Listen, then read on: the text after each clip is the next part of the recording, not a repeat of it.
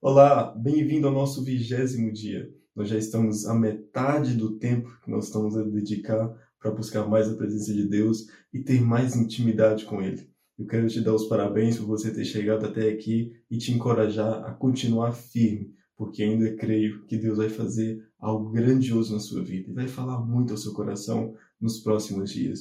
Hoje, eu queria te lembrar apenas que muitas vezes nós vemos imagens que tentam é, remeter a Jesus como ele numa cruz, Jesus de uma forma é, sofredora, Jesus ali meio que um coitadinho, fraco, debilitado, sendo humilhado, mas essa não é a realidade nos dias de hoje. É verdade que Jesus foi muito humilhado, é verdade que pelas suas pisaduras, ou seja, pelas suas feridas, nós fomos sarados. É verdade que ele passou um mau bocado, maus momentos em nosso lugar, para que hoje nós pudéssemos ter intimidade com Deus.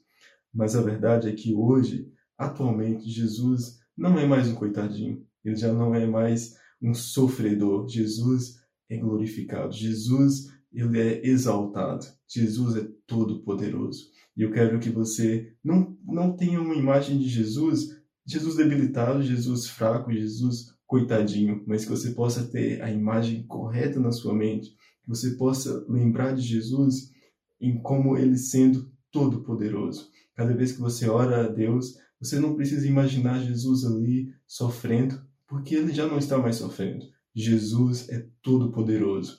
A escritura diz que nos seus olhos há chamas de fogo. Então ele é todo poderoso. Eu quero te encorajar a ler o restante das características de Jesus no, na leitura de hoje. Então, eu gostaria de, de te convidar a ler o texto que aparece aqui embaixo. E como eu sempre concluo os vídeos, eu te espero amanhã no nosso próximo dia.